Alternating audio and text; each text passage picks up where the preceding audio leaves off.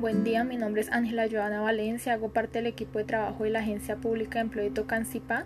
Por medio de este producto multimedia voy a dar a conocer el plan de mejoramiento que hemos venido desarrollando junto al Politécnico Gran Colombiano en la materia práctica 1 de psicología en el área organizacional.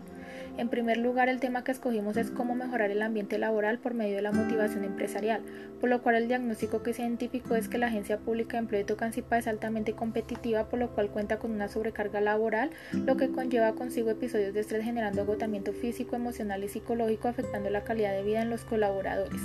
En la investigación se utilizaron dos instrumentos, una encuesta tipo test con 10 preguntas y respuesta en escala Likert, lo cual permitió indagar sobre los cambios en la calidad de vida referente al clima laboral de los funcionarios y una entrevista tipo cualitativo con 10 preguntas, las cuales evaluaron la afectación en la calidad de vida de los trabajadores a nivel físico, emocional y psicológico respecto a la sobrecarga laboral.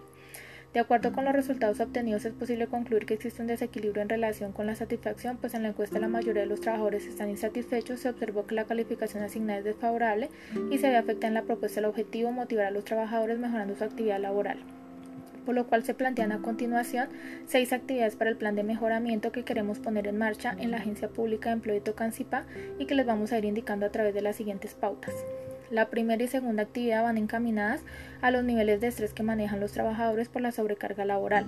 Actividad 1. Conociendo el estrés laboral. Objetivo. Identificar cuáles son las ideas y percepciones que tienen los empleados sobre lo que es el estrés laboral. A cada participante se le dará una cartulina y un marcador para que escriban en una palabra lo que les evoca la palabra estrés. Luego de esto se les pedirá que comenten en voz alta la palabra que escribieron. Se proyectará un video introductorio de redes dirigido por Edgar Punset llamado La receta del estrés. Se hará entrega de formatos para que los participantes diligencien un autorregistro a lo largo de la semana con la información sobre las situaciones que les causaron estrés en el trabajo. Como cierre de esta actividad se guarda las evidencias de todos los aportes realizados, a partir de esta actividad se crea una evaluación por cada una de las actividades lúdicas. Actividad 2. Técnicas de relajación.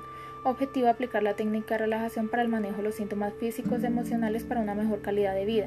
Se solicitará a los participantes que se acuesten tumbados boca arriba en las colchonetas, cierren los ojos y relajen todo su cuerpo. Se les pedirá que sientan la sensación de sentir su cuerpo relajado mientras nuevamente se hace 5 minutos de ejercicios de respiración. Se llevará a cabo una clase de yoga.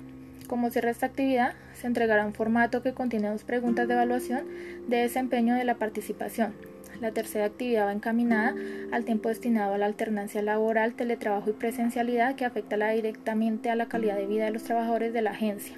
Actividad 3. Acoso laboral. Objetivo identificar factores de riesgo y de protección ante el acoso laboral, se hará capacitación grupal sobre qué es, características y consecuencias del acoso laboral. Posteriormente se brindará asesoría desde el área psicojurídica sobre cuáles son las medidas legales que se pueden hacer para darle una solución a esta problemática. Mesa redonda con todos los miembros para la socialización de lo visto. Como cierre se realizará entrevista para evaluar daños o secuelas a nivel psicológico.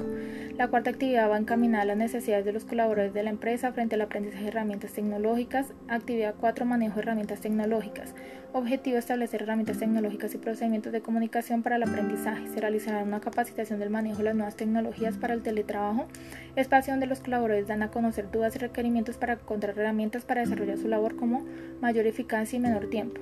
Una vez con esto, el área de tecnología establece una estrategia adaptable a sus expectativas de conectividad los flujos de tareas, acceso y seguridad de la información, esto con el fin de proporcionar experiencia de valor al empleado. Como si esta actividad se realizará encuesta de las principales falencias y expectativas de las herramientas tecnológicas. La quinta y sexta actividad van encaminadas a determinar cómo se ha visto afectar la calidad de vida de los trabajadores en su estado físico, emocional y psicológico respecto a la sobrecarga laboral. Actividad 5 por tu salud. Objetivo sensibilizar a los empleados acerca de la importancia de conocer los programas de salud con el fin de cuidar su salud física, mental y laboral. Se realizará capacitación de brigadas de emergencia, se hará simulacro de evacuación, programas de pausas activas. Como cierre se realizará la evaluación del programa de salud ocupacional.